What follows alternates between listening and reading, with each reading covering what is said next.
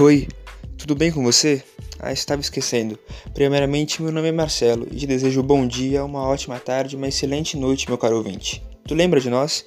Temos certeza que sim. Fomos responsáveis por te esclarecer de forma leve e suave sobre o teu coraçãozinho. Isso mesmo, aqui é a Anatomia nos Povo, e hoje iremos falar sobre um sistema muito importante, o sistema digestório. Bom, agora que você viu que o Anatomia nos prometeu e cumpriu que estaria de volta, vamos direto ao ponto. O sistema digestório é responsável por degradar os alimentos que ingerimos e prepará-lo para que ele possa ser usado pelas nossas células. O sistema digestório humano é formado por um longo tubo musculoso, ao qual estão associados órgãos e glândulas que participam da digestão.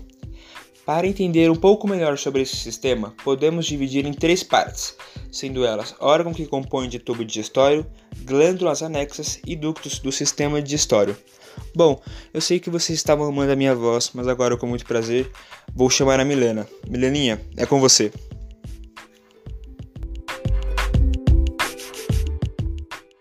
Oi, oi pessoal, aqui quem fala é a Milena e eu vou explicar o que é o sistema digestório e quais os órgãos que compõem o tubo digestório.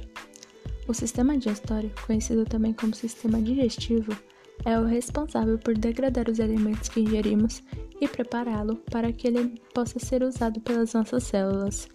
O mesmo é formado por um longo tubo musculoso, ao qual estão associados órgãos e glândulas auxiliares que participam na hora da digestão. Entre os órgãos que compõem o tubo digestório, a abertura pelo qual o alimento entra no tubo é a boca, pois ela possui a função de digerir os alimentos. Dentro dela encontram-se os dentes e a língua, que preparam o alimento para a digestão. Os dentes incisivos laterais e centrais, aqueles dentes da frente, sabe, parecem facas, cortam o alimento a partir do momento em que mastigamos. Os dentes caninos, os mais pontudos, localizados na extremidade da boca, furam e trituram o alimento. Os dentes do fundo, chamados de molares e pré-molares, servem para amassar o alimento. A língua, por sua vez, é uma grande aliada nesse momento tão importante. Ela apresenta movimentos complexos durante a mastigação. Esses movimentos representam o resultado da ação combinada de seus músculos. Sua função na mastigação é levar o alimento para ser triturado pelos dentes, de um lado para o outro, e misturar o alimento com a saliva na boca. Em seguida da boca, na garganta, há uma via que é utilizada no sistema respiratório e digestório, chamada faringe, a mesma possui uma válvula chamada epiglote, que coordena o ar que entra na traqueia e o alimento que vai para o esôfago. Normalmente, as crianças tendem a ter refluxo e a engasgar facilmente, pois a epiglote é consideravelmente menor, tornando impossível ocluir a faringe inteira, de modo que o líquido ou o alimento que a criança ingere vá para a traqueia, causando esses acontecimentos. É com você, Júlia. E aí, logo após, nós encontramos o esôfago, galera. O esôfago é um tubo muscular oco e ele tem aproximadamente 25 centímetros de comprimento e 3 centímetros de diâmetro. A sua função é de transportar todo o alimento, que normalmente é digerido pela nossa boca, até o estômago. Lá a gente encontrou uma mucosa lisa de caráter involuntário, ou seja, a partir do esôfago, qualquer movimentação se dá através de movimentos peristálticos com ondas involuntárias.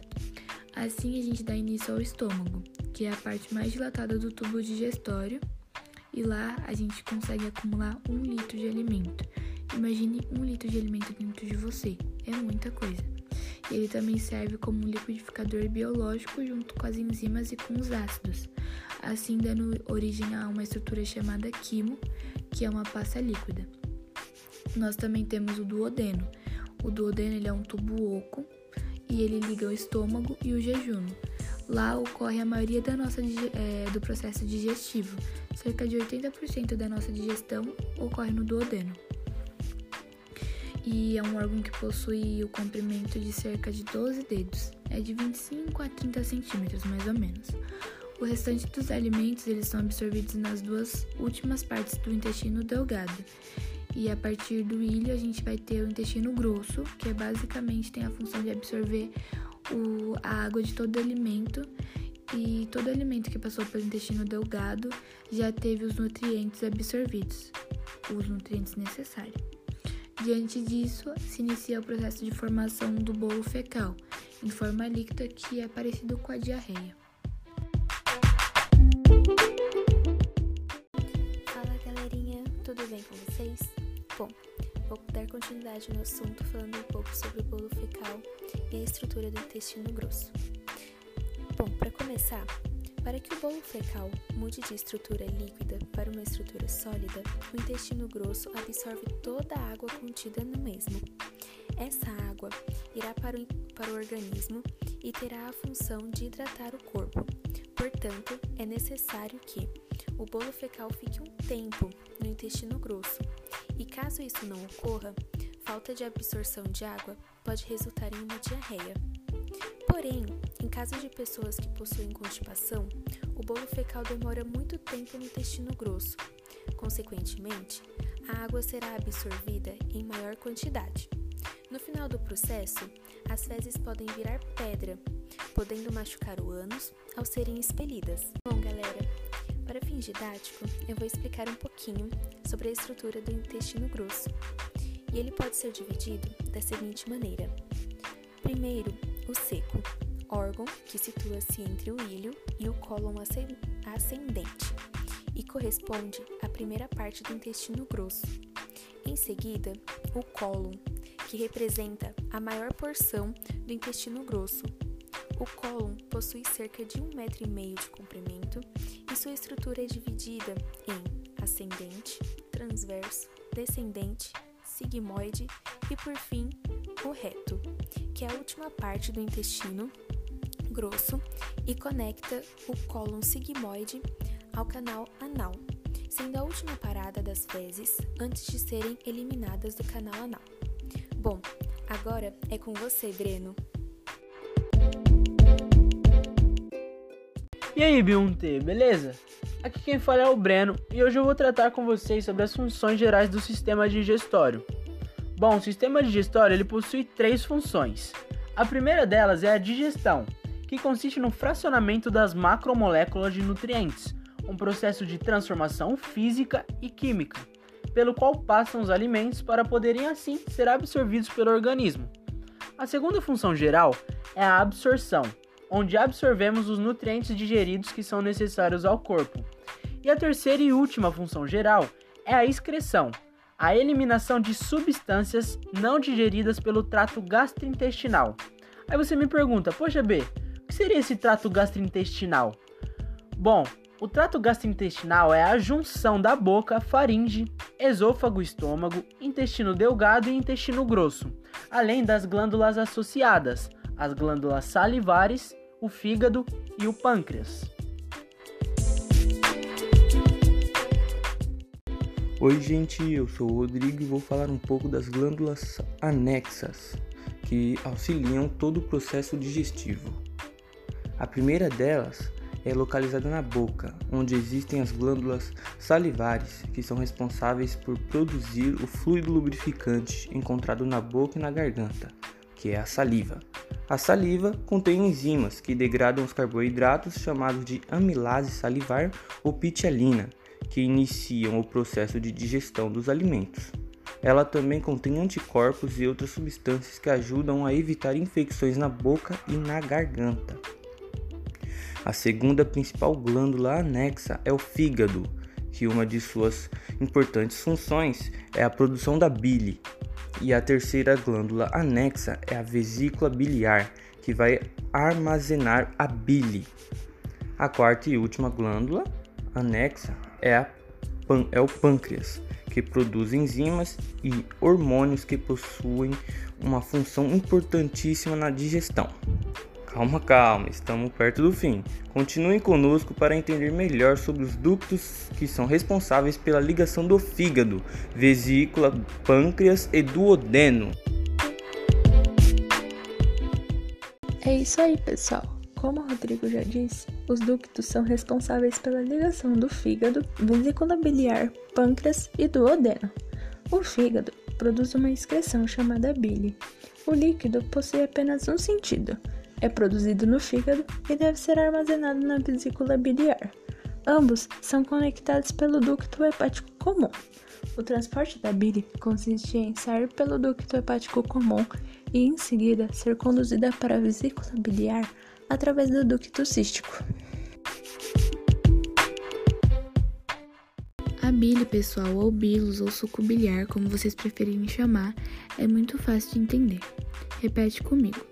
É um líquido amarelo, amargo e atua como auxiliar na digestão dos alimentos, contribuindo com a absorção dos nutrientes e na digestão de gorduras ingeridas na nossa alimentação.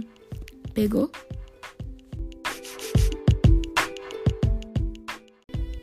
Quando o alimento chega ao duodeno, o pâncreas é capaz de avisar a vesícula biliar desta chegada, pois a parte endócrina do pâncreas produz hormônios.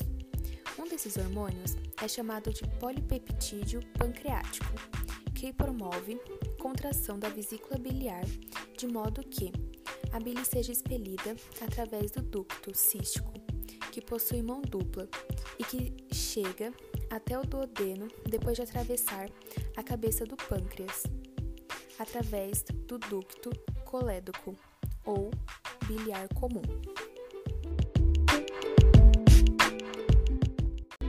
Ai meu Deus, Anatominos! O que seria esse ducto colédoco? Bom, gente, calma. O ducto colédoco ele consiste na junção do ducto cístico e ducto hepático comum. O mesmo possui ligação com o duodeno através da papila duodenal maior, Tal ducto se une ao ducto pancreático principal, e essa junção dá origem à formação de uma dilatação chamada por um trava-línguas aí, a ampola hepatopancreática. Mas calma, que ela também tem um nome mais simples, ela pode ser chamada de ampola de Vater.